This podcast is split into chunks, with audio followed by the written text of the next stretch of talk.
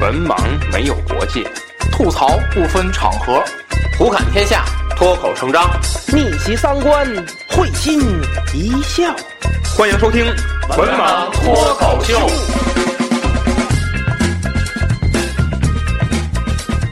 嗯哈喽，大家好，欢迎收听最新一期《文盲脱口秀》。嗯，这期节目呢，呃，请来了一位嘉宾啊，正经何老师。哎，向大家打个招呼吧，何老师。Hello，小伙伴们，我是正经何老师。啊，正经还是正经？其实这个名字挺有意思的。一开始我是想用那个正经新闻的那种正经嘛，嗯，然后做了几期节目之后呢，因为有一些涉及到一些政治类的新闻，经常会遭到屏蔽，所以我现在就变变了个名字，就把政治的政变成了正，所以就对对嗯对嗯对，你可以叫正经，对，太太太太常见了，太常见了。就我做播客几年了，三三年了吧。就我们这个播客里面，就是呃被下架了不少声音。嗯。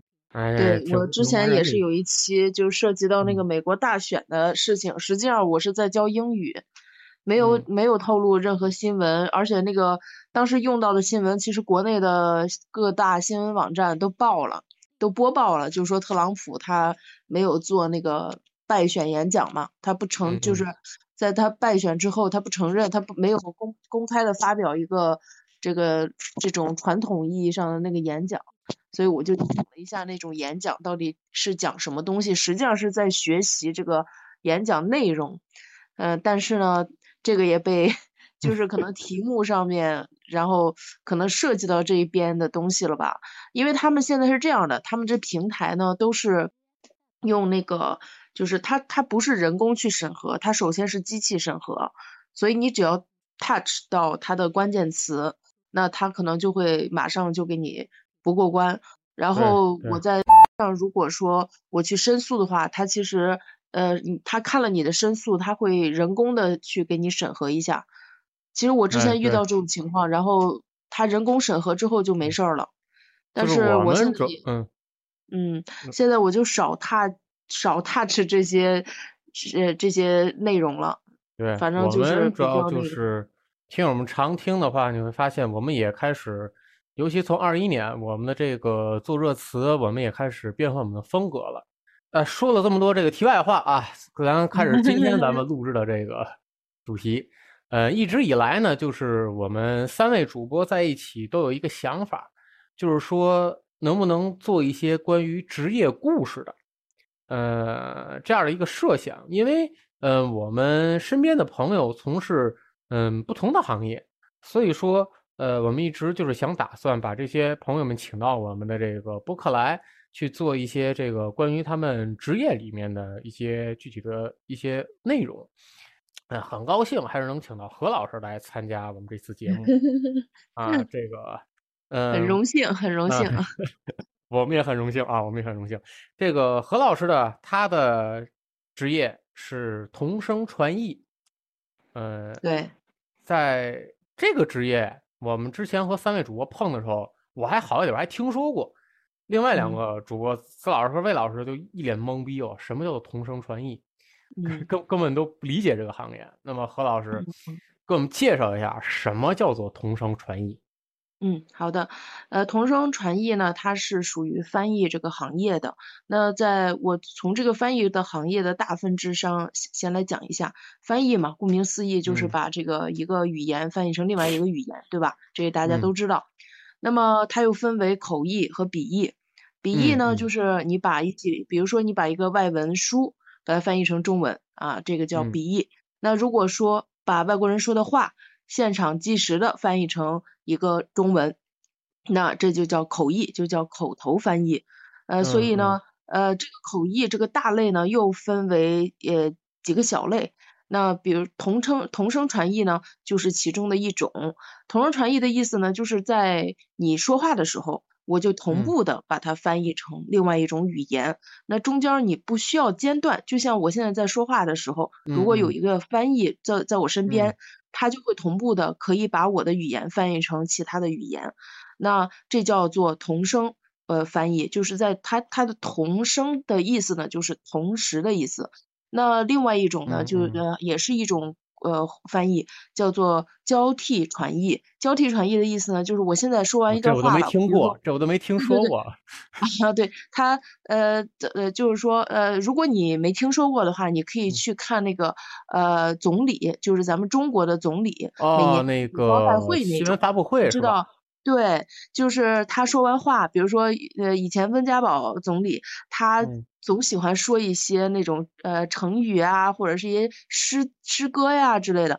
其实现在的总理也是这样啊，就是嗯，呃，然后他们的翻译呢，把它翻译成这个英语，呃，然后就是在网上还挺火的。你比如说张璐呀，呃，张璐是我非常喜欢的一个翻译，他也是济南人，然后就是他翻，他就是因为翻译张晶是吧？呃，还有一个后边的我不太，因为我在学口译的时候，当时就是张璐在做翻译，所以就看他的视频比较多。然后他那种呢，就叫做交替传译，就是总理说完这段话了，然后总理停下来，然后专门等他去翻译。哎，他翻译完了以后呢，总理再接着说他想说的下一段话。啊，这个叫交替，就是说话的人和翻译交替着来，这个叫交替传译。啊，然后呢，呃，另外还有几种形式，也是在根据这个一些需要，比如说，呃，耳语同传，耳语同传什么意思呢？就是你看，有的时候你可以可能看到一些，呃，这个国家领导人啊，或者是明星啊，他们在接受什么采访的时候，或者是出去有一些外事活动的时候，旁边都会跟着一个。呃，这个小跟班，然后呢，时不时呢会在这个总理或者领导人的后面这个耳边说一些什么话，实际上他就是在翻译他所接见的这个呃对方外国人呃这个说出来的话，哎，这个叫做耳语同传，还。有就是我要跟着你，我一直以为人家站在旁站身边是保镖。哎，不是，有的是保镖，但也有一些是小翻译哈。就就你可以看一下那些有一些领导，国家领导，尤其是国家领导人相互接见的时候，他们身边一般都会跟着，或者是他们在坐在那个沙发上，然后呃翘一二郎腿，然后后边就跟着。这个特别经典的是那个像那个谈判那个香港回归的时候，邓爷爷和撒切尔夫人在一块儿，就是那个画面有一个。对对对。啊，后面有一个，那那个就是干的是这这这叫什么耳耳耳语翻译是吧？呃呃，这个呢也不能太叫呃怎么说呢？这个不是很好界定，因为嗯呃应该算，如果说你按照这一天，可能这个这一天这个领导人的行程的话，这个翻译都要跟着，对吧？领导人坐下他坐下，然后领领导人走着呢他就走着翻译，这个应该叫就是它也类似于也可以叫陪同翻译。嗯，知道了，就是说，呃，其实这个怎么说呢？它只是说这种形式不太一样，的名称不一样而已。呃，但是你要按照刚才说的那个同声传译还是交替传译呢？它又其实又属于交替传译的范畴，对不对？对，因为就是。领导人这边说说一段，然后这边再翻译一段。哎，对对对，它是比较介乎于这个同传和交传之间的这么一个东西，但是它的形式呢，可以可可可能是说去做耳语，就是在就是呃，不是说我拿一个话筒大喇叭把这个领导人说的话翻译出来，而是我就翻译给领导人一个人听，对吧？然后你又坐下的时候，坐下的时候和那个邓小平和撒切尔坐在那儿说话的时候。这个翻译呢，他呃有的时候可能会拿话筒，因为我之前翻译过，呃就是那个贵州省长他们呃跟老外说话，就是那个也是那种坐在沙发上，我坐在后面那种。天呐，太厉害了！然后对是，然后那个也是我呃当当时是需要让在场的所有的其他人都听到的，所以就拿话筒了。嗯，所以就是呃，其实基本的话就是分为两个大类，一个是交替的，一个是同声的，啊，就这样的。哦，等于说我们我们简称为同传和交传。啊，等于说这个翻译是两大类。我最开始梳理一下啊，可能有的听友这个听着有点迷，我我梳理一下。最开始的翻译是两大类，一部分是一类是口译，一类是笔译。笔译很好理解，就是咱们像我比较喜欢看这些，就是。呃，国外作家写的他们的历史，包括中国史的一些书，需要把他们的语言翻译成咱们的汉语，所以说这一部分是笔译，还有一部分是口译，啊，一大类是口译。口译里面分为同声传译，还有交替传译，是吧？嗯对呃，那么，呃，在这里面，就是同声是不是要比这个交替的难度要更大一些？呃，这个其实就是很多外行的一个最大的误解了，就是说认为因为同时同时嘛同声的翻译，所以呢你要记讲究一个即时性，对不对？嗯呃，那实际上呢，呃，就这两个类呢，在外人看来，刚接触的时候是呃肯定呃肯定是认为同传要难一些，因为对啊，我就这么认为。你看那个外国人在说，我这边也要说，他停了，嗯我差不多就也应该停了，不可能像郭德纲相声里的这呃我们的原天说了说了说了好多，郭德纲回来就一个词儿，肯定不是这个嗯样子。嗯，对对对，就是说我们的原则就是在说话人说完话的五秒钟，有的时候更严格，要三秒钟之内你就必须要结束你的话，否则的话，哦就是人家都说完了，然后那个现场能听得懂的观众都已经鼓掌了，然后这些戴耳机的听众还没听完话呢，那不行，你知道吗？所以说，嗯嗯呃，原则就是说，在说话人的话音落了之后的三秒钟之内，你要把你的话赶紧结束。呃，但是呃，听起来好像是同传比较难啊。是啊呃，，确实同传呢是有一些门槛的，比如说你的听力要达到非常棒，对不对？你听的这个东西完全就是跟你听母语一样，没有任何障碍，这是第一嗯点。那第二点呢，就是你能够非常快速的把他说的话，把它翻译成呃对应的一个语言，那就嗯是表考验的是你的表达能力。嗯嗯呃，这个是，但是呢，是这样的，嗯，如果你，呃，其实口译和呃这个同传和交传的这个区别在于哪儿呢？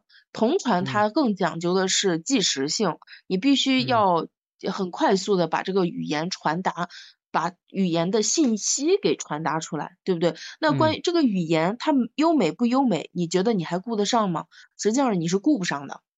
等于所以说它更侧重于我要把嗯讲话人的意思，还有他的信息翻译对出来。你你的信息的还原度是非常重要，是最重要的一件事儿。所以说，哦如果这个时候语言不那么的优美，是不是然后它的结构也没有那么的完美，甚至有的时候会有一点点小小的语法错误，嗯这个都是可以被包容的，可以被理解的。因为呃，哦为什么人家要请同传，就是为了节省时间。如果说用交替传译的话，如果我说五分钟，那么意味着翻译也要说五分钟。那我的五嗯分钟的说话内容，就实际在实际的会议当中就要占用十分钟，这是非常费时间的，而且非常考验听众耐心的。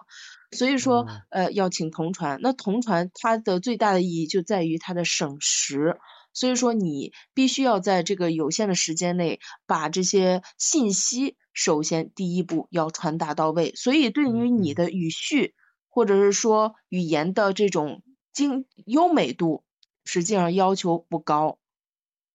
呃，那嗯我可不可以这么理解？就是像一般像什么达沃斯论坛呀等等，像这种论坛嗯。性的活动，我看那个新闻，他们更多的是这种戴耳机的，是不是这种同传用的更多一些？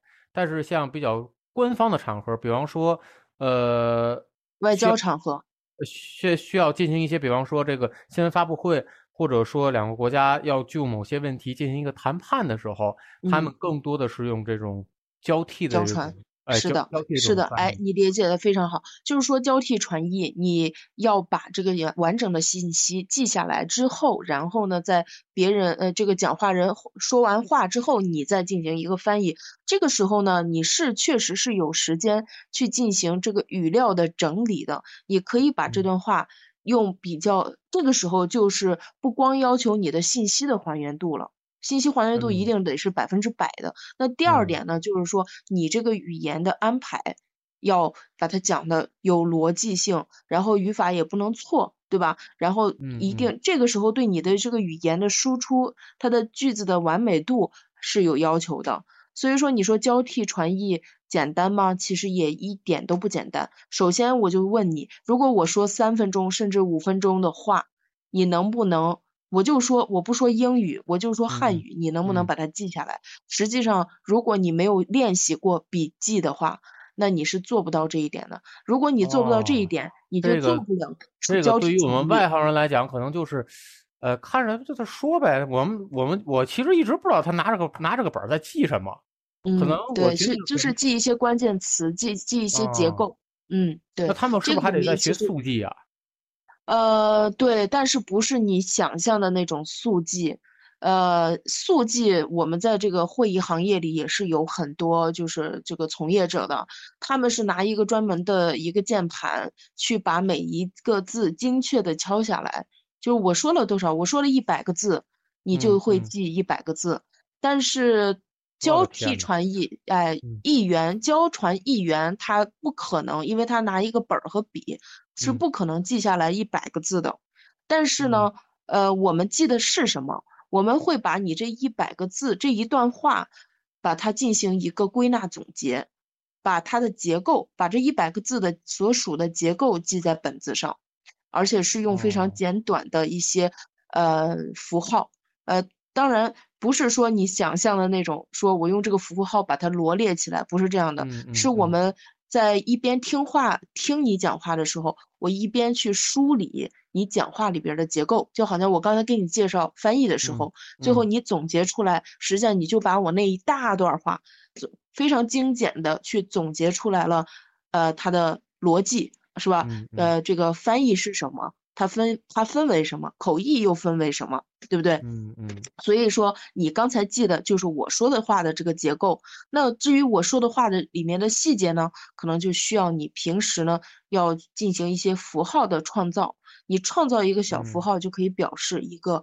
比如说，我我创造一个，我画一个小小圈儿，上面闪几个光，就代表是早上，对吧？就是太阳的意思。哦早上这个的符号呢，有它一定的一个就是传承嘛，就是有的人他习惯这么记，大家就也都这么记，但是也有有一些符号是自己创造的，就是这样。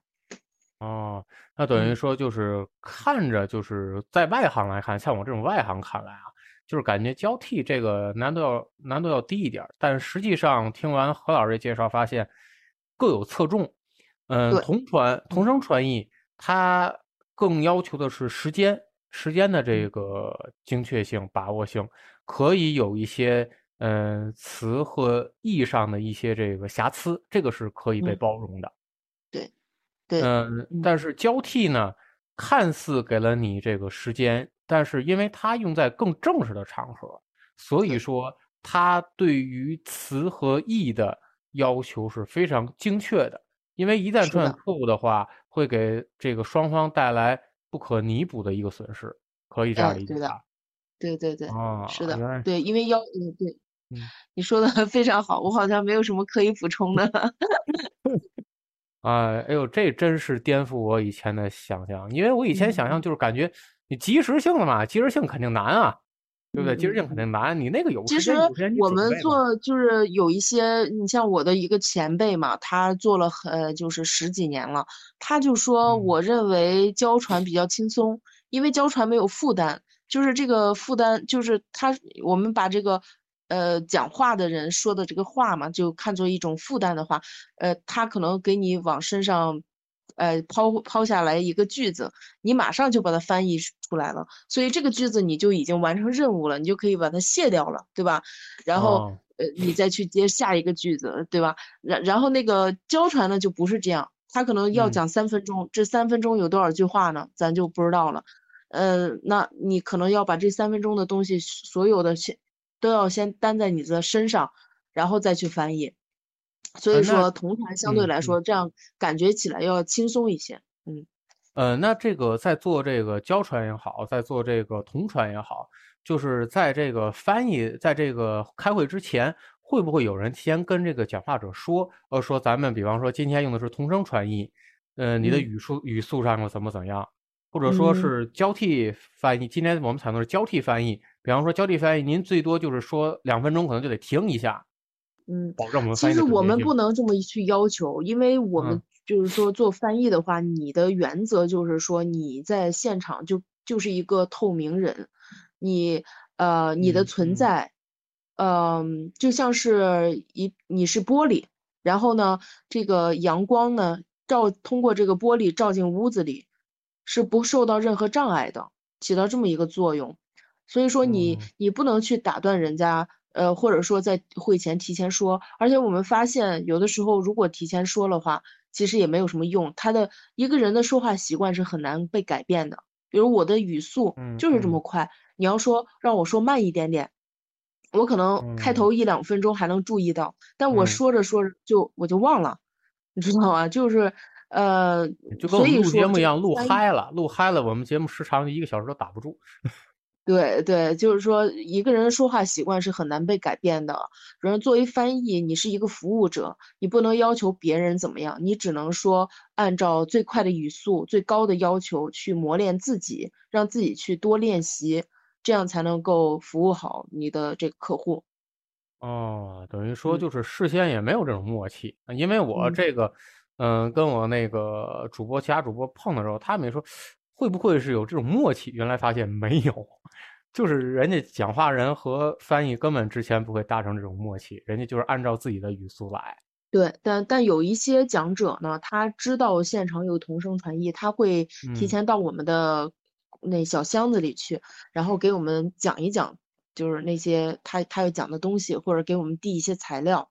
呃，但是实际上我们提前会拿到，主办方会给我们一些，但有的主办方不行啊，他们就是给不到。然后有一些讲者比较自觉的，他们会呃希望自己的这个说的话能翻译的质量高一些，他们就会给我们递材料。啊，那我现在就正好是刚特特别想这个问题，就是说同声传译的话，就是演讲者会把他的演讲演讲材料给给到翻译者吗？嗯，对啊，因为你如果给我材料的话，那你肯定你的这个翻译质量就高一些。因为你比如说你的这个材料里面，你讲的东西里面，可能是因为我们涉及到很多行业啊，什么信息啊、金融啊、什么医学呀，呃，然后文化艺术类这个这个好说一点啊。但是它每个各行各业都有自己的词啊，对吧？都有自己的一些特殊的一些行业里面的专业词汇。那如果你能给到我的话，肯定我的质量要高，我不需要现查了呀。我就我一看，哎，我会前还没还没大会没开始的时候，我就已经查一查了。呃，但是这是局限于有就有一些行业，但是有一些行业他们是会对材料保密的，他不会讲的。有我就我在我前几年在雄安开过一个会，他们就是雄安城市规划的会，然后你连手机都不能带进去，都给你扣在外面。然后你就一个人进去，啊，然后呢，嗯，这个我们是翻译，所以还允许我们把电脑带进去了。但是这个那些材料也是现场，人家看着你，你翻完了之后，现场看着你给他删掉，嗯，不能留。哦，天呐，那这个难度就要比给材料那个人要要要高出一个档次。对对，可能因为你是有一些词是不可预测的嘛，呃，但是也有办法，因为同传是两个人。对吧？两个人搭档啊，两个人啊，哦，不是，我真不知道，我一直以为就一个人。不不不，一个人那就要累死了，累到最后就是脑子都要抽掉了。因为因为你是要高度集中，别人在说话的时候，你是要高度集中的，你是不断的再去翻译的，你的脑子一直是处于很热的状态。所以说，二十分钟最呃最多半个小时就要换一下。哦，原来是这样。哎呦，我一直以为是一个人从头到尾。啊不不不可能！我对这个行业看看来，哎呦，真的是，呃，第一不了解，第二还有自己的一个主观的一个误解。啊，对，时间，但是这是一个，因为是一个特别小众的行业嘛，所以说不了解也很正常。我也是进到我开始学翻译之后慢慢了解的。嗯，就是比方说，如果提前会给材料的话，他一般会提前多久给？比方说，我是二十号的会议，会不会十九号就把这个材料给你？还是说在二十号当天提前那么一两个小时，有的很好，但大多数的会议都会在能提前两三天给你就已经非常不错了。因为有一些讲者他很磨叽，你知道吗？他他自己要去讲话了，然后他自己的 PPT 还做不出来，做不好。因为因为我插一句，因为这 PPT 可能不是他做，呃，也不是，他可能就是工作忙啊。或者是什么的，就是说，就是你知道拖延症啊，就是你你你那个第二天就要去讲话了，对你第二天就要去讲话了，你头天晚上呃，才开始赶着把这个做出来。那你想想，这讲话的人头一天晚上才做出来，他再发给这主办方，主办方再发给我们，这个中间就呃很多环节了。有的时候就是大绝大多数，我可以说百分之八十以上的时这个这个时候啊，我们都是在会议开始前的十分钟或者五分钟，或者会议已经开始了，还有。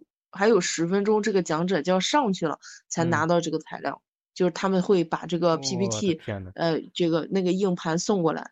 那基本上他们的讲话时长在多长时间？呃，大型会议的话，其实二十分钟吧，平均二十分钟。二十分钟或者十五分钟。嗯。呃，一分钟的话，大概，呃，三百到四百。差不多，一般正常人的语速，可能紧张的话就稍微快一点。那二十分钟的话也不少字了，这个。对，对，嗯，但是呃，没有你想象的那么的，嗯，就是说那么的，呃，难。的有有可能是我自己因为做了很久了，没觉得很难。嗯，但是它的确是一个非常耗脑力的一个工作。啊，那正好啊，咱们马上就要说一说，作为一名合格的同传，需要具备哪些专业素质和心理素质？因为在刚才我听完之后，呃，我瞬间我对这个行业一一一点想法也没有，觉得 太费脑子了。哎，比较费脑子，是是不是这个同传里面就是掉头掉的特别厉害？嗯，其实没有，其实没有，其实我们接触的同传里边。我就认识一个是光头，然后没有，因为这个行业里面女性好像女性多一点点吧，啊，呃，没有说，呃，但是呢，你说的这个啊，就是我们确实是压力还是蛮大的，就是在做会的之后之前，然后呢，比如说包括我们要出差，然后包括我们。大大多数的人都是这个自由职业者，嗯，是有一些生存压力的，嗯，所以说这些压力加在一起还是蛮大的。所以说可能谈这个生存的这个这这这这个压力啊，咱说这个先说一下专业素质吧。呃，我先以个外行的角度来说啊，不知道对不对啊？何老师可以来纠正我。首先，我觉得这个英语是不是得专八呀？嗯，太低了，太太低了。还有比这更高的？我我觉得自专八到头了。呃，不是专八是大学本科，呃，专英语专业最高级的考试。哦，啊，这个你先要了解。这个就是就是普通的普通的，像我读大学普通的是 CET 四和 CET 六，就是翻译过来就是大学英语四级和大学英语六级。对。然后英语专业本身呢是英语专业的八级。对。那是本科里面最高的，是吧？对。对你大四的时候是需要通过这个考试的，嗯哦，那么同传得需要这个专业素质是什么？就是英语得多少级？这有衡量吗？那我先我先说一下这个专八吧，哈，就是说这个很多人都把它神化了，觉得这个专八怎么怎么样，实际上就是你如果是一个英语专业的学生，你在学校里老老实实的学完四年大学本科英语的所有科目，嗯，那你考专八。这是天经地义的事儿，对不对？你是 本身你就是英语专业的啊，你就有点像那个专业课你英语？对啊，你英语不好，你为什么要上英语专业呢？对吧？首先底子在那儿，然后第二个条件，你大学四年不逃课，好好的老老老不声的把这些该学的课学了，对不对？嗯。然后你再好好的准备考试，这个考专八都都是。很正常的，这就是你如果不过专八，说明你不是个合格的学生，就是这样一个啊。所以说啊，听友们听好了啊，就是专呃英听友们当中的这个这个英语专业的啊，一定要这个想好了，就是你 呃一定要好好好好学的话，这个专八是没有这么难的，是肯定能拿到的。而且对于非英语专业来说，专八对于他们来说没有咱想的那么神话。对对对，没有那么那什么，因为你看啊，我们英语专业，你们你们学英语是什么？你们就拿着那个课本学学课文，对不对？背背单词。我们那个嗯是除了那个，还很不容易了，我四级考了两回呢。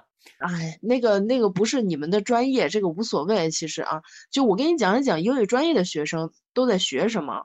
就嗯我们有这一些课程，你比如说嗯那个英英美文学，然后嗯呃，我我现在好久了，就是毕业这么多年了，呃，有英美文学我印象比较深的，然后有词汇学，嗯有语言学，然后语法，然后还有就我记得是刚上大一的时候还有语音学，然嗯后还有什么来着？呃，大三、大四学过翻译，英美文化也有，然后精读和泛读。精读就是，嗯，就是就就跟学课文儿一样，就跟咱们语文里边儿学课文儿一样。啊啊呃，然后泛读呢，就是实际上等于是一种，呃，延伸的这种一种阅读。嗯嗯啊，就是这么几个课程。那我们的考试和你们有什么区别呢？除了语语言水，你们那个叫语言水平的考试，对吧？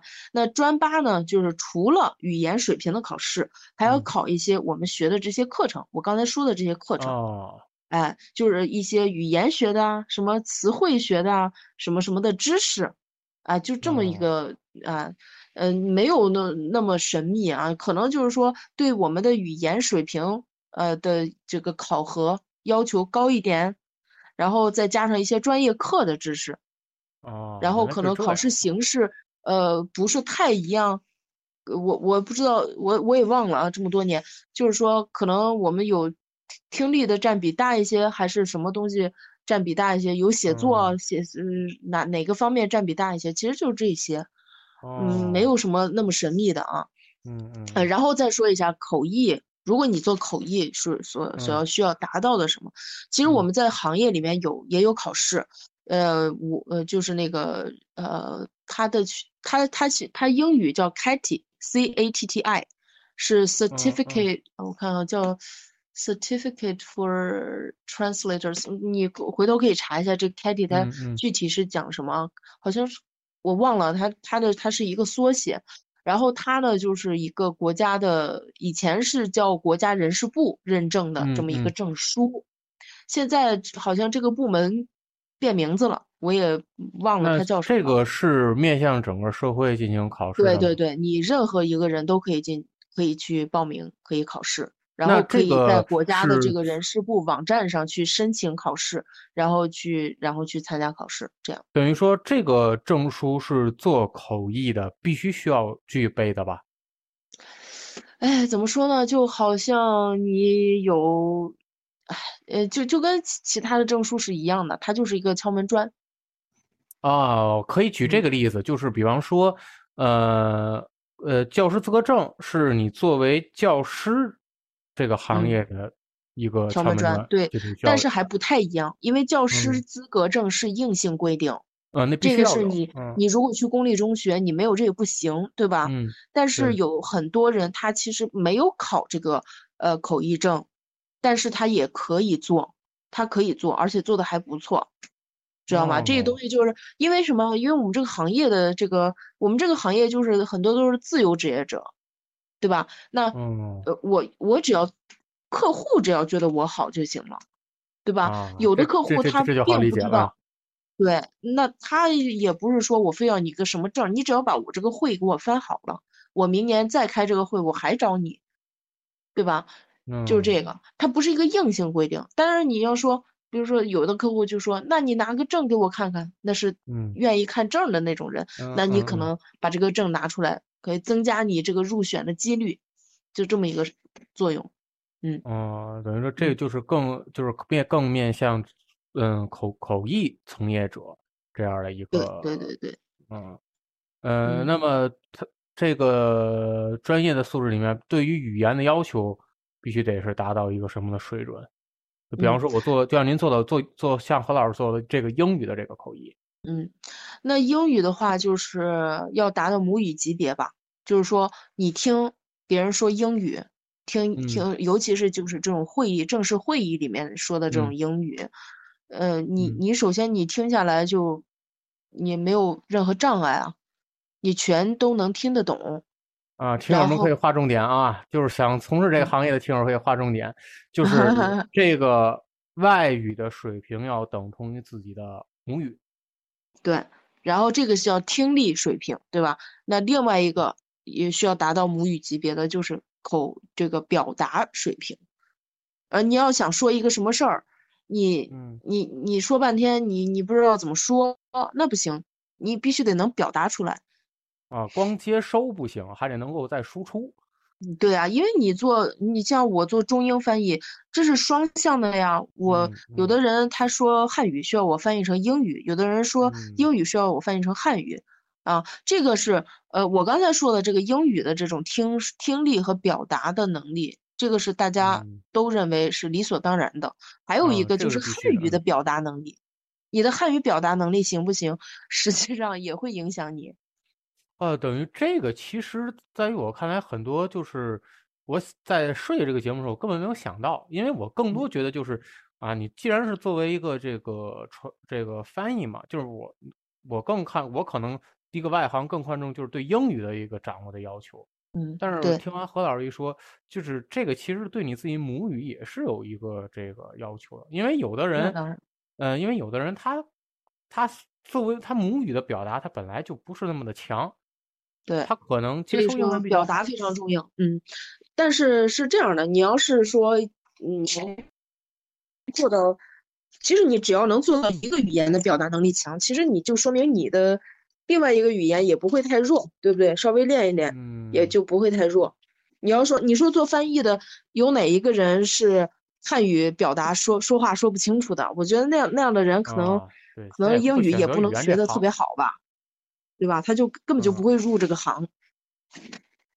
啊，等于说就是最起码是两点，第一个就是我的这个要翻译的这门语言，我要给它达到母语的水平；第二嗯个就是我本来母语它的输出，呃，也要啊，最起码你也得要过得去。对对对，然后这些是基本的啊，这些基嗯本的，然后你还需要去练习一些翻译思维，嗯，这这些就是翻译通过你，思维指的是什么？嗯，这个就就这个就说起来就就可能会说很多，就就是呃一个一个一一句外语，就是你在练，就是怎么说呢，就是多练，没有什么好说的，你多练翻译，自己在家多练，你就是明就白了，我就想起来一个词有叫语感，是吗？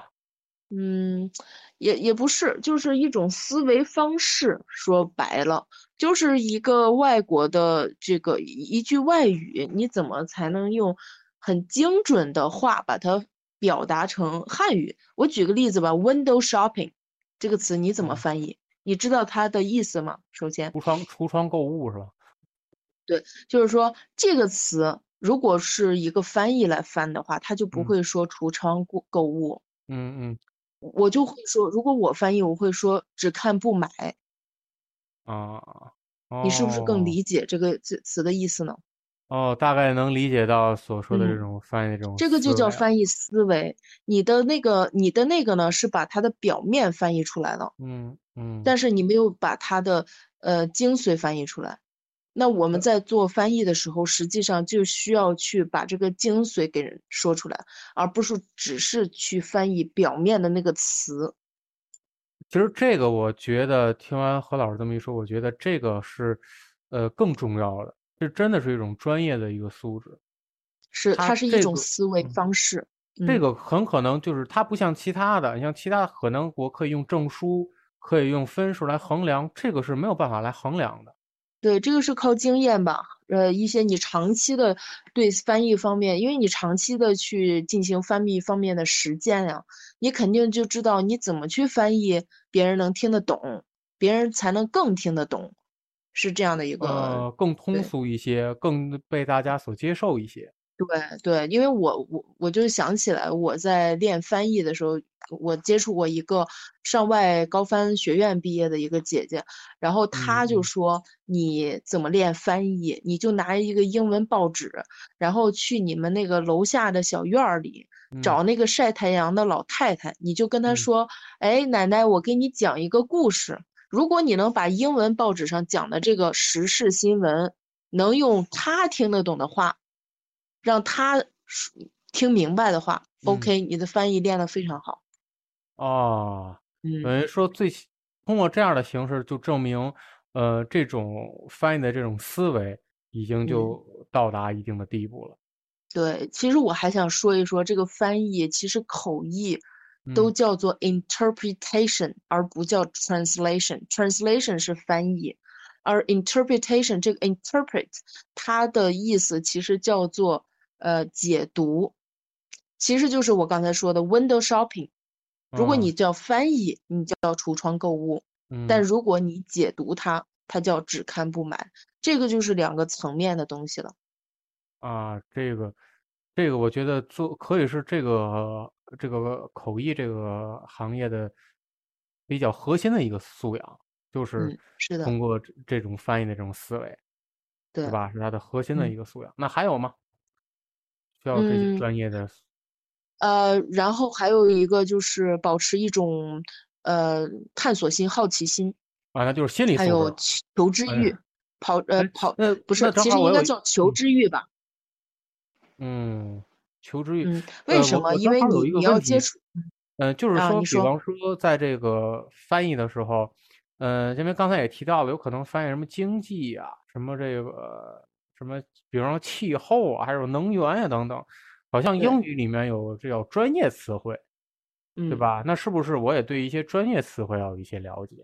因为好像不一样。必须有了解。比方说计算机里的东西，可能跟其他就不一样。对，对，是的。所以每一个行业，你都必须在很短的时间内能学到它的很多的词和概念。其实最主要的不是说背会这些词它的英语说法，最主要的实际上你要首先了解它里面这个词它的含义是什么。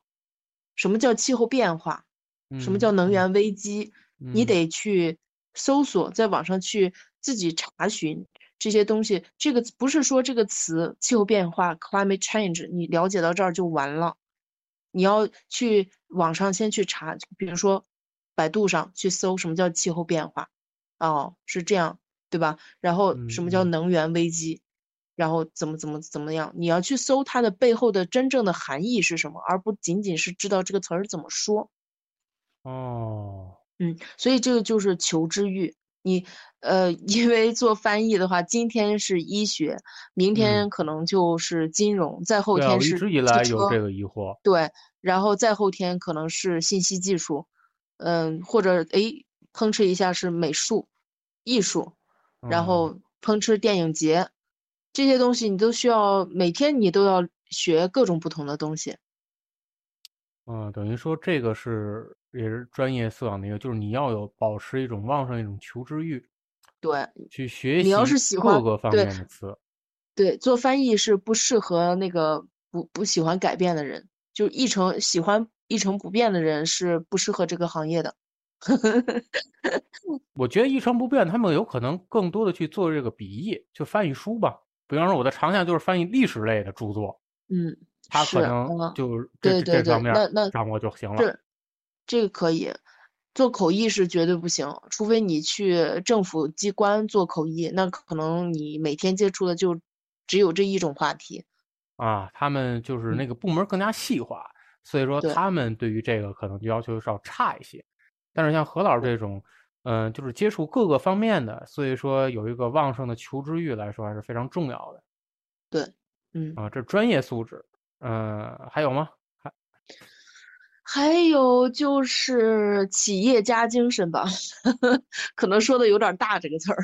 呃，怎么说？因为那个，因为我是更像心理素质啊。哎，对，是的，因为我跟你说一下我自己就是辞职之后的一些心理方面的，呃，遇到的一些困难。就是刚辞职嘛，我以前是做老师的嘛，那每个月就拿工资嘛。就是你，其实这个我本想在对咱们下期节目里来说的，但是话赶话说到这儿，就是可以跟听友介绍一下，何老师是一个特别有勇气的人，他从体制内跳到了体制外，对，对，然后呃，就是把铁饭碗给扔掉了，然后就过就出来拿了这么一个饭碗，也不知道是什么饭碗，呃，然后。就是因为你做拿工资的话，就是你每个月不甭管你挣挣的再少，你知道你每个月拿多少钱。但是做翻译的话，做自由职业者啊，不是光做翻译啊，有很多其他行业的自由职业者是不知道自己下一碗饭在哪里的。对，所以说这个是一个非常大的心理心理方面挑战。嗯嗯，所以这几年也会让我变得这个波澜不惊了啊，可能一下子砰挣挣了好多钱，然后觉得啊也就也就那样，就是也没有说这个特别幸福。月惠灵顿牛排，下个月牛肉拉面。对，呃，其实就是你在不挣钱的时候呢，就也也没有那么慌张，然后挣很多钱的时候也没有那么的兴奋。我刚开始接触这个行嗯业的时候，可能突然一下子接了一个大订单，然后觉得哇塞，好有钱，然后去 去买买买。现在就很平静了，因为知道这个每一年它在根据这个淡旺季嘛，它都是有这个嗯起起伏伏的，都很都很正常。那等于说，这是想做同传行业的一个特别，呃，必备的一个心理上的素质，就是我能够，呃，承受这种行业给我带来的不确定性。对，必须得这是非常考验一个人就是心理素质的，因为很多，人，像我身边很多人他受不了这个，嗯。包括像我的父辈，我的父母这一辈，他们更多想的就是啊，我肯定会在呃五日啊领到一一个多少一个多少啊几千的一个工资，他们更倾向，于是这样的一个呃行业的模式，但是同嗯。传不是这样，对。其实，嗯呃，对，就是说，自由职业者都是这样，所有自由职业者，他们都是一个小小的，算是半个创业者了吧。虽然你不需要去给别人支付工资，但是你要给自己，要养活自己呀，嗯所嗯。以说也是需要一一点儿勇气的。嗯，等于说同传作为一个嗯自由职业者，他需要的心理素质就是要能够承受自由职业者带来的这种压力。对对，呃，那么从更专业的来讲，就是说这个做同传来讲，除了要忍受这样的心理素质之外，还要能具有哪些的心理素质？比方说他的抗压能力呀，呃嗯。等等的。对，就是你临场不乱的那种勇气吧。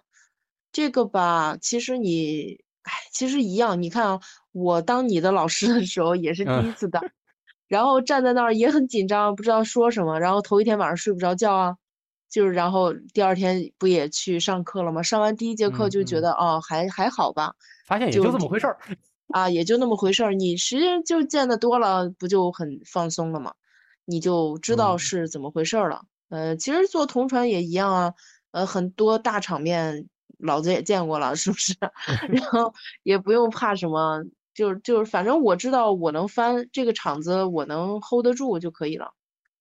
嗯，那么他这个有没有需要这个呃临场有的时候应变的时候需要自己的这个呃有一定的这个心理素质，能够完美的应对就是可能出现的一些呃危机，这种素质是我们不需要？我是有一点自己的这个感悟的。如果嗯说有的时候在台上，然后有什么，我我突然翻着翻着发现，哦，我刚才漏了一个信息，那嗯，我其实可以巧妙的在这段话里再补上，哇，还能这么这个就是？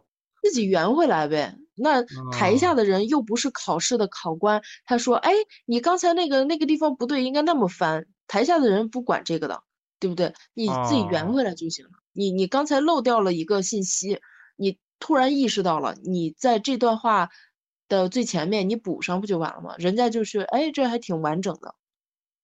哦，等于说需要呃一定的抗压能力，还有一定的这个解决一些突发情况的一些能力。嗯，最嗯，大的、最根本的是需要能够面对自由职业者带来的这种心理压力嗯，对，啊，这基本上就是一个同传所需要的一些专业心理素质了吧？是是，嗯啊，其实我感觉这个行业对人的能力要求确实要挺强的，因为从专业素质来说，像求知欲也好，像刚才所说的这种翻译思维也好，这都是没有没办法用一个尺度来衡量的，嗯，对。更看重于这个人的一个素质。所以说，是不是也是因为这个造成说说像何老师说这个专业比较小众？嗯，呃，不是，这个专业小众最根本的原因是需求量没有那么高。那你说哪个城市、哪个地方天天的开国际会议啊？呃，还是比较少的嘛。它的需求嗯量就小，然后呢，可能有一些呃经济活跃的地区，呃，然后经常会有一些外事的走访，比如说商务方面的访问，对吧？一些嗯两个公嗯司他们要做生意了，然后他们要嗯谈判一下，或者是一些外企他们的总部派来一些团队过来去中国，呃，这个相关的这个领域去考察一下，对吧？这这这这样的，所以说它的需求量没有说那么大。你要你要说正儿嗯八经做这个同传的话，哪嗯有天天的国际会议让你开呀？没有那么多，哦，嗯，没有那么多，所以我们是分淡旺季的嘛。有一些旺季就有一些会议，大型的国际会议都喜欢在九月到十一月中旬这这段时间开。嗯嗯这个时候可能中国的绝大多数地区的天气都还不错。金九银十嘛，对，哎，对，我们就是这样，呃，所以说就是它这就是一个大旺季，那那嗯七七八月份，中国大部分地区都热的都把人热化了，谁开国嗯际会议啊？那个时候就嗯是淡季，哦，嗯那正好咱们就再说一说这个同传这个工作的工作环境。首先，这个何老师说了，这个时间上，时间上大的方向是分为淡季和旺季的。啊、嗯旺季的话是金九银十，那么淡季的话就是一头一尾吧，最冷和最热，是不是就嗯，比较属，于一个就是淡季？圣诞节，老外都回家过圣诞节、放假了，新年，嗯对，呃，所以老就没有老外和中国人的对话。呃，春节嗯呢，中国人又放假，所以也没有对嗯话，所以这两个节日，嗯、是淡季。呃，七八月份嗯天气不好，也是淡季。哦，我是说，在中国大陆上啊，好的，好的，好的，嗯啊，这个了解了啊，这是时间上。那么他的工作环境啊，这个是其实是两方面，一个是从大的说，还有一从是从小的说。呃，大的时间上是分为淡季还有旺季的。那么咱们从小的时间上来说，比方说嗯我要准备一个这个同传的这个翻译，那么这一段时间里，它的行程是不是非常紧凑的？嗯，你是说出差的，出差是吧？嗯，都都可以。这个就是说，同传这个时间上，从出差差啊到这个工作，它的这个基本的一个这个时间是不是特别紧凑安排的？嗯，一般来说，他不会让你提前好几天就到那儿的，因为你提前好几天就涉及到好几天的住宿嘛。啊，费用。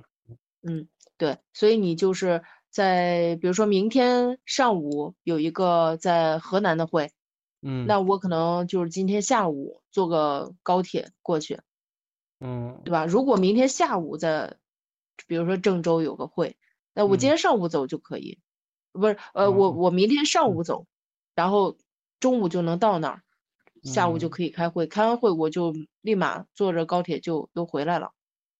哦，嗯，是这样的一然个这后对个嗯你你就完全可以在出差的路上，飞机上、火车上就看一些材料。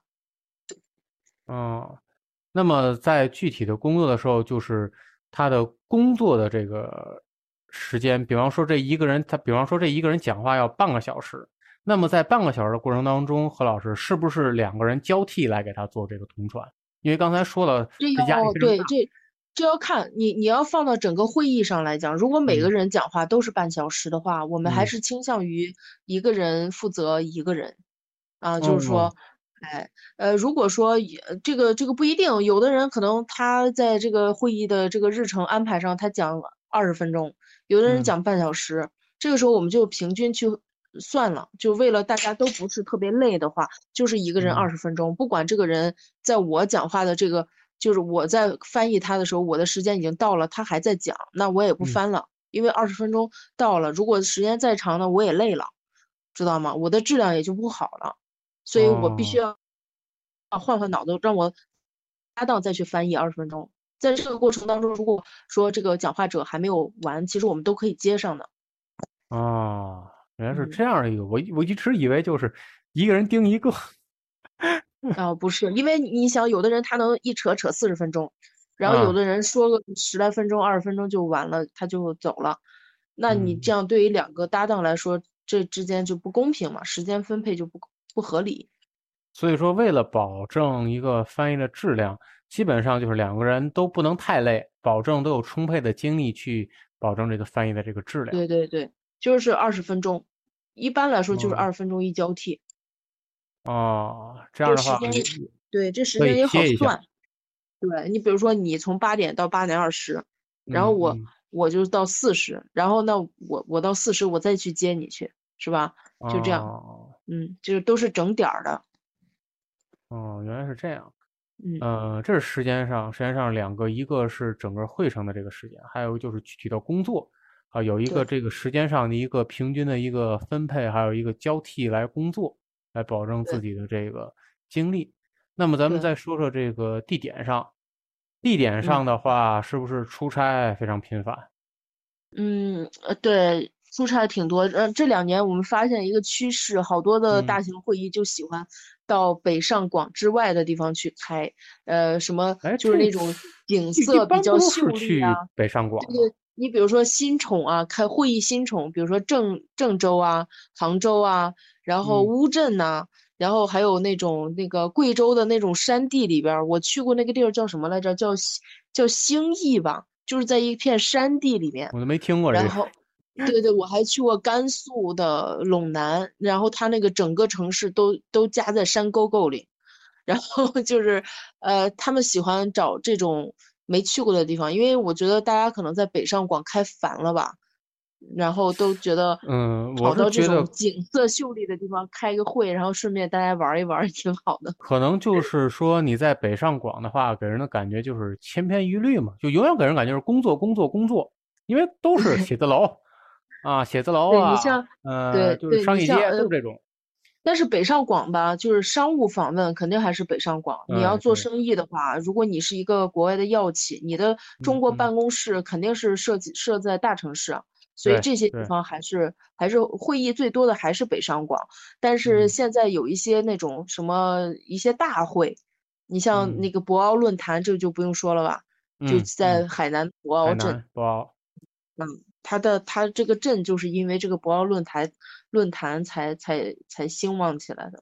呃，等于说像如果是同传的话，他的他也是有一定出差频率的。比如说像刚才说去郑州啊，去对杭州所以啊，去乌镇，对，所以说，如果你做同传的话，还有一个素质就是你爱往外跑，这个很哦重要。对，对这种这种就是这种肥宅是绝对不适合的。对对对，呃，反正我是特嗯别喜欢往外跑，我就觉得特别有意思。到每一个城市，那个去郑州，我就一定会去买道口烧鸡，对吧？然后嗯 去海南、去博鳌，然后就吃吃当地的海鲜，然后吃清补凉，还有当地的一些小甜品什么的。然后在南宁还有一些什么当地的米粉，特别特别好吃，然后各种各样的米粉，然后就逛着吃。然后我就曾经有一次，因为一碗米粉，然后我就嗯改签了一个机票，花了二百块钱，就为了三块钱的一顿牛肉米粉。就是就 是立马就是掏出手机来把飞机票给改签了。啊，等于说他在这个地点上还是，哎，这个喜欢这个出差、喜欢这种生活的人去可以去尝试一下啊，有能力可以去尝试一下。啊，这是大的地点。那么具体到一个会议，比方说嗯这在会议里做同传的时候，是有一个单独的房间是吗？对，叫箱子，小黑箱。子。哦，黑箱。就是一个现场搭建起来的一个东西，这个东西在会议结束之后是可以拆开的，拆成一个一块儿一块儿的板儿，然后嗯再运嗯走。对，然后它这个箱子呢，主要就是一个呃信号，它有一个信号的传输的系统。呃，嗯你你那个耳机实际上是一个红外接收仪接收器，啊，那观众提戴的耳机是呃接收器，然后呢，在嗯箱子的嗯上面或者是旁边会放一个发射台，在箱子里嗯面是有一个话筒，还有同传一员所需要的用的耳机。然后同传一员从这个话筒里的声音就可以嗯通过这个红外发射器发射到现场嗯这个呃听众的耳机里，他们就可以听到很清楚的听到这个同传议员在箱子里面说的话。这箱子起到作用还有隔音的作用。哦，保证不被外界所干扰。对对，因为你想啊，你那个现场主讲人在那说，他说他是一个声音，对吧？对对。然后我们又是一个声音，我们说的话不能从箱子里传出去，而外现场那个话也就现场的一些杂音啊什么的也不能干扰到我们。哦，等于说是在一个会议场所里面要有一个保证绝对安静的一个。对。黑黑箱来供这个同传进行翻译。啊，原来是这样。呃，那么是我看了，就是何老师之前一些翻译的这个场景，是不是不仅仅局限于这些？比方说，我看你参加这个给那个手术还做过同传是吧？一个大夫。哎，我怎么听不到声音了？Hello。嗯，信号刚呃，刚才有一段时间，嗯。好，你继续说吧，我现在听到了。嗯，是不是那个，呃，大部分的会议是这种有黑箱，是不是还有一小部分的是，比方说之前做过的给那个手术里面大夫的那种？啊，那种就不需要了，那个不是同传。我说的这个这种就是同传专用的东西。哦，同传专用的啊。对，因为那个你要去手术室里给医生翻译的话。你就站在医生的旁边嘛，他需要递什么东西，他告诉你，你就翻译给中国这边的医生听，就完了。哦，等于那相当于交替是吧？交替翻译。对，那个对，算是交替，也也算陪同，就是交替的形式。你对，等于说就是基本上同传还是在小黑箱里，形式呢就是这样，台上人一个人念着，拿着这拿着资料在里面。嗯，跟着他念着这个语速来把你的翻译做出来。其实同传最最主要的功能不是说台上的人念稿的时候，其实念稿那都那些稿子都写的都是千篇一律的。你也知道那些大会发言稿啊，中国人尤其的那种那种段落式的那种结构啊，对。但是其实同传最大的意义在于，在台上的人如果是即兴的讲话的话。呃，这个最重要，还还有一些不是大会啊，可能是一种中小型的研讨会的时候，呃，他们都是现场的去讨论一些什么东西的时候，你这个同传其实才是最最最发挥价值的时候。啊，就是这种脱离了实际的预设。对，然后你你知道，你可能最预先只知道一个话题，他们要讨论什么样的话题，然后你可以去。查一下他们公司什么样的背景是做什么的，嗯，参会的人都是干嘛的，对吧？你可能只知道这些，但他们具体要说哪个话，要说哪句话，连他们自己都可能开会之前都不知道，对不对？啊，按普通老百姓来说是现来来的，对对对，即兴的啊，即兴的啊，有点像那个脱口秀那意思啊，就是根据。不同的这个场合，他们可能冒出什么新鲜的话题，需要由你来翻译。对啊，原来通常是这样的一个工作环境啊，跟我想的确实有差异啊，有差异。嗯，好，咱们下一个问的是一个比较敏感的一个，就是目前通传行业它的收入情况怎么样？就是为了避免尴尬啊，何老师，你可以不用举具体的数字，可以以北京的什么。租房啊，等等生活的具体的形式，这种来给大家来介绍。好，呃，我也是打算用这种方式来说。嗯，呃，这个同传行业的这个收入正在下降。其实呢，为什么其实是这样的，因为是因为这个疫情的原因呃，不是，不是，是这样，这是一个行业趋势。因为呃，供呃，你也知道供需关系吧？嗯，哎，供给方大了。供给方变多了，哦，嗯，因为你你放到二十年前，会英语的人都非常少，呃，那更别说能做翻译的人了。我等于说用这样的方式来说，就是我的会议可能一年我比方说还是一百场，但是我现在英语会英语的这种懂翻译人越来越多了。是的，以前可能只有一呃，整个北京你可能只能找到五十个人，甚至更少能够胜任这一个会议。那你当然是那个给他们的钱要多，对吧？嗯。那现在不一样了，现在那可能有一百个甚至两百个能够专业专门做这个行业，呃，可能现在没有那么多，但是嗯说就这么个意思，供给方变大了，嗯，哎，呃，需求呢也变大了，但是没有那么大，没有供给方涨的就是增长那么多。啊，增长幅度是不如它的。对对对，所以说你看啊，比如说你在呃，实际上你要是光谈日薪这个数字的话，嗯从十几年前到现在没有改变。其实数字没有改变，但是你想一下物价，你就拿房子吧，我刚想说，这里面有通货膨胀啊。对，十几年前你做一天的会议，你可以买十几个平方，但是啊你现在做一天的会议，你要做十天的会议才能买北京市中心的一平方市中心是指的二环、三环啊，三环以内。啊。对，所以说，那你说，你你能你能和十几年前比吗？虽然数字还是十几年前的那个数字，但实际上你的嗯这个好价值是不是缩水了呢？你想十嗯几年前，就是我认识的一些前辈，现在可嗯能快五十了，或者有的甚至六七十了，人嗯。家靠着做翻译能做好几套房子，嗯。什么什么双井一套，然后在市郊有有一套大 house。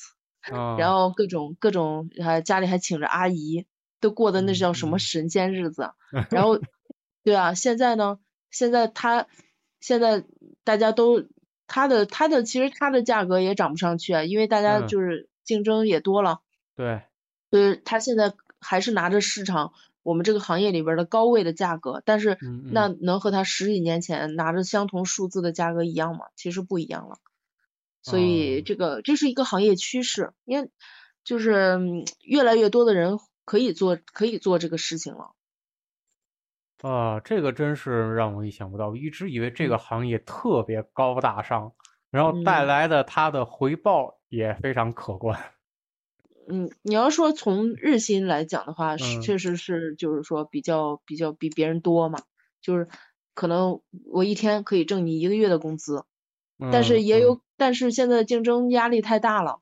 嗯嗯，所以你就不得不降低身份嘛。有的就刚入行的时候，你必须要接受一些，呃，比这个行业平均价低低于行业平行业平均价的价格去做一些嗯。工作，对吧？然那么也就是说，基本上从事同译同声传译的这样的一个职业的人群，他们一般是不是还往往还兼任着其他的一些呃兼职，哎，来保我证自己的生活状态？嗯，其实这个你要是按一年的这种比较活跃的这些翻译的话，他一年的嗯工资也比别人领工资要多，他一年的收入是比别人领工资多的。嗯，但是它相应的嗯支出也大吧？像这个什么出差没有，因为出差什么的嗯都是要提前讲好报销的东西，哦，而且哦对入对这些都无所谓，其实这些费用都是比较小的，就是相对于收入来说要嗯小一些的。但是就是说，大家会呃，这就是看你的心态嘛。有的人他嗯就会因此而焦虑，实际上他拿到的还是比别人多，但他还嗯嗯因为我们这个行业又是一个不是说那种稳定有收入的行业，所以有一些人心里就会比较焦虑。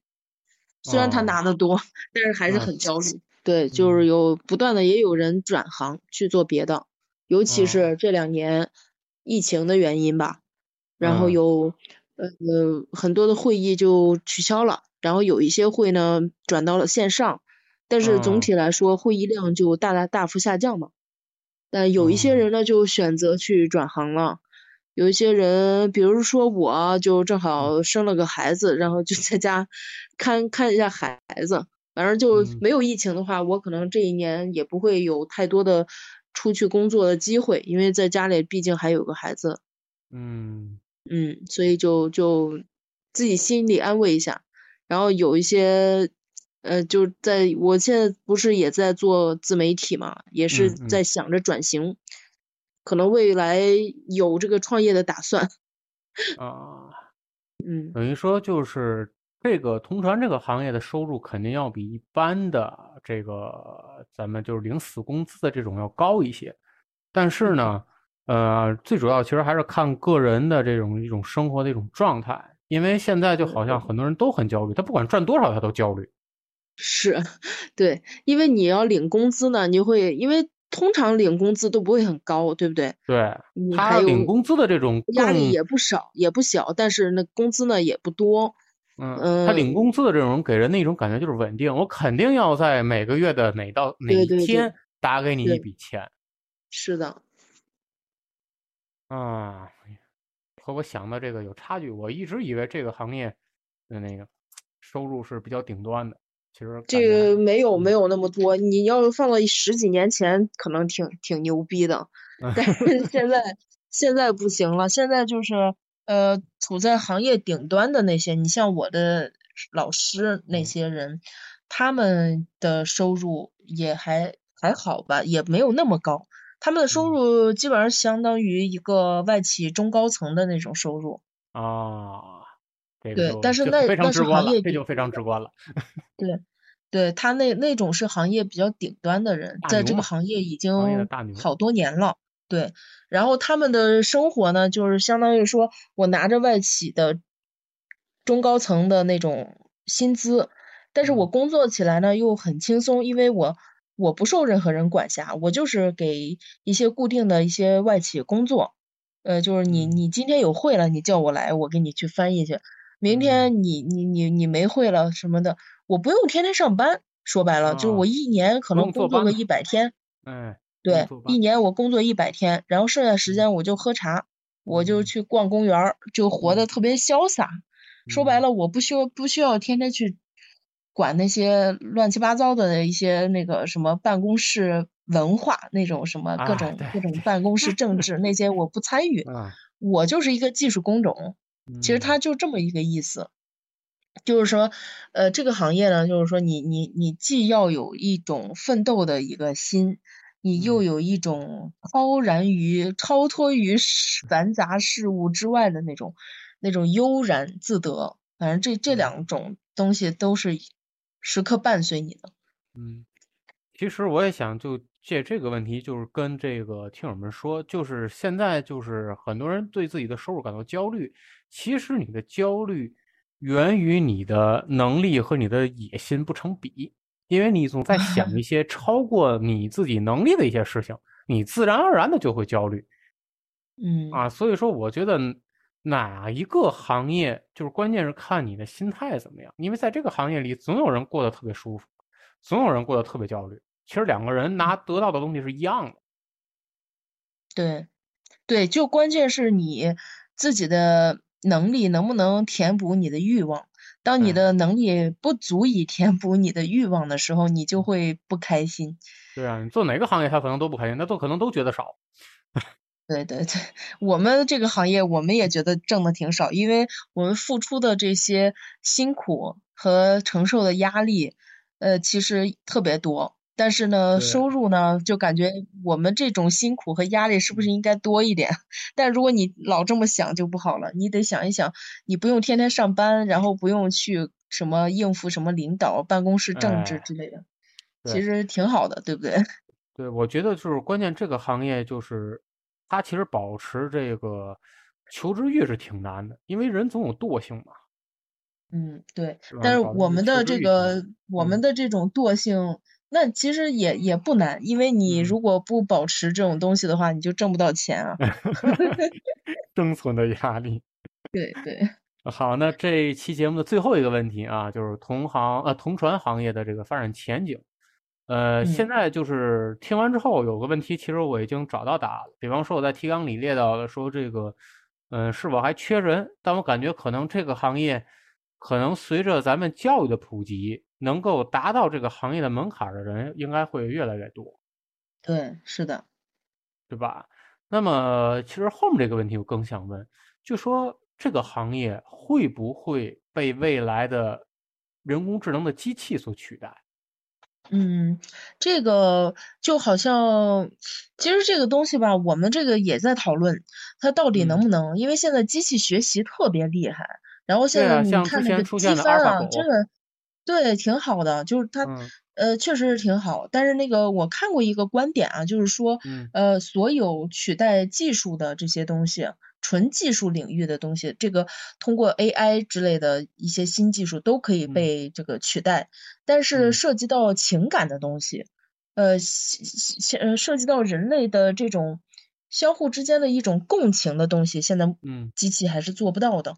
这个翻译里边吧，它恰好也有这种共情的东西，就很简单的，比如说你说。你跟我说了一个什么事儿？我说嗯，我就说了个嗯。那你说这个嗯是什么意思呢？其实，在不同的语境下，它有不同的含义。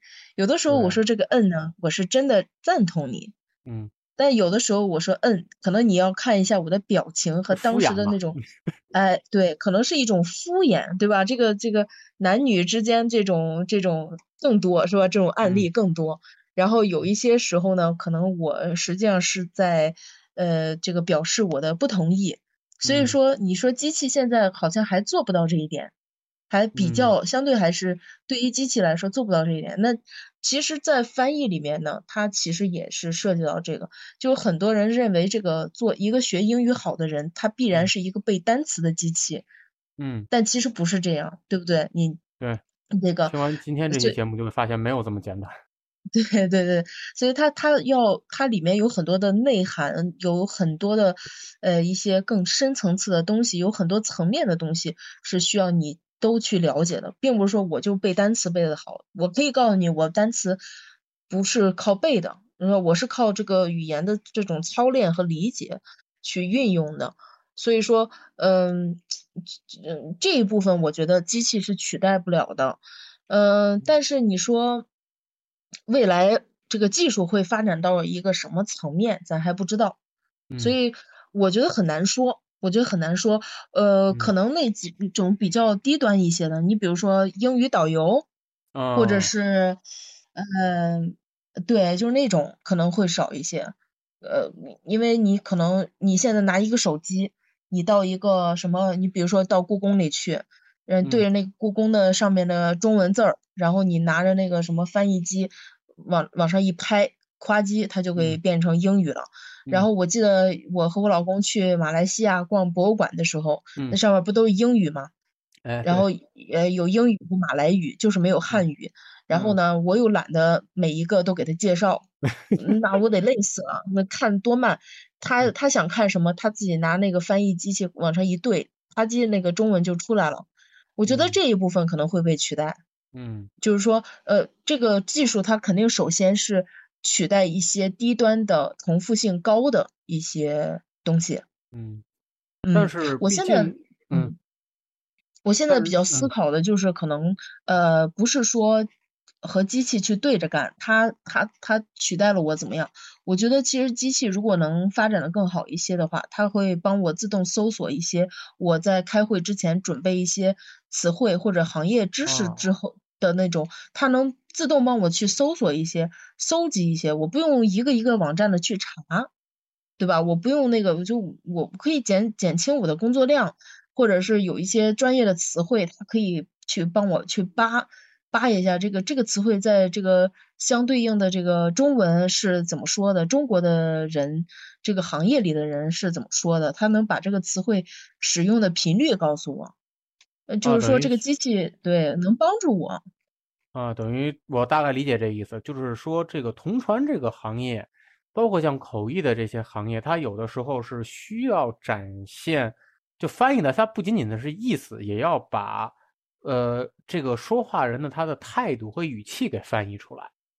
嗯，他的对他他他表示的同一个 yes，可能在不同的场景里是不能翻译全都翻译成是的。嗯。那么，在这个情感的表达上，机器目前还做不到。机器这个确实做不到。它没有办法，就是呃，简单说吧，它不能察言观色，它只能理解文字表面的东西。就是目前为止。那么，这个就是说，在目前，就是这个机器是代替不了的。但是，何老师提出一种思路，就是可以让机器来辅助同传翻译的人员去进行一个工作。对，就是我们刚才介绍的话，这个工作量、准备量确实也挺大的。对对对，所以说我们的思路应该是说，不是说它能取代你，然后你就去抵制它。我觉得是它来帮助你减呃这个叫什么？呃，去降低你的劳动成本，对吧？呃，嗯嗯就是具体到这个案例上，就是说减减呃降低我为了一场会议所准备的时间。比如说我原嗯先我准备一场会议，我需要我要看八个小时的材料，但嗯是如果有机器能帮助我，我可能有四个小时的那种多余的无无谓的那些嗯工作，就可以让机器来取代，它帮我搜集我需要的资料，做到更高效，然后能够更好的帮我准备好这个会议。啊，那么这个就是达到了就是人和机器相互配合，对对，保证自己如果对，其实。我挺期望这个 AI 能够能够在这个方面去发展一下的。其实现在以现在嗯的技术水平，实际上是可以做到的。现在没有，嗯，只是没有专门的人去往这个细分领域去做。对啊，因为这个投入的成本会很大，对对对，对吧？那现在就是这个投入很大，但是又不可能立马见到一个资金的一个回报，呃，所以说嗯，资本一般不愿意去干这种事情。对对对对。但是你不知道未来也许这个东西的成本会变低呀、或者嗯呃，或许将来就有人做了。嗯，只能是嗯说，当它的技术成熟到一定的程度，还有它的市场的这种需要和普及率上来的时候，嗯，对对肯定会有资本去做这些事情。但是现在可能大家把机器，包括人工智能，像 AI 思考的还不是这方面，而是更嗯其他就是更快的能转化为生产效率或者带来经济利益的这种方面。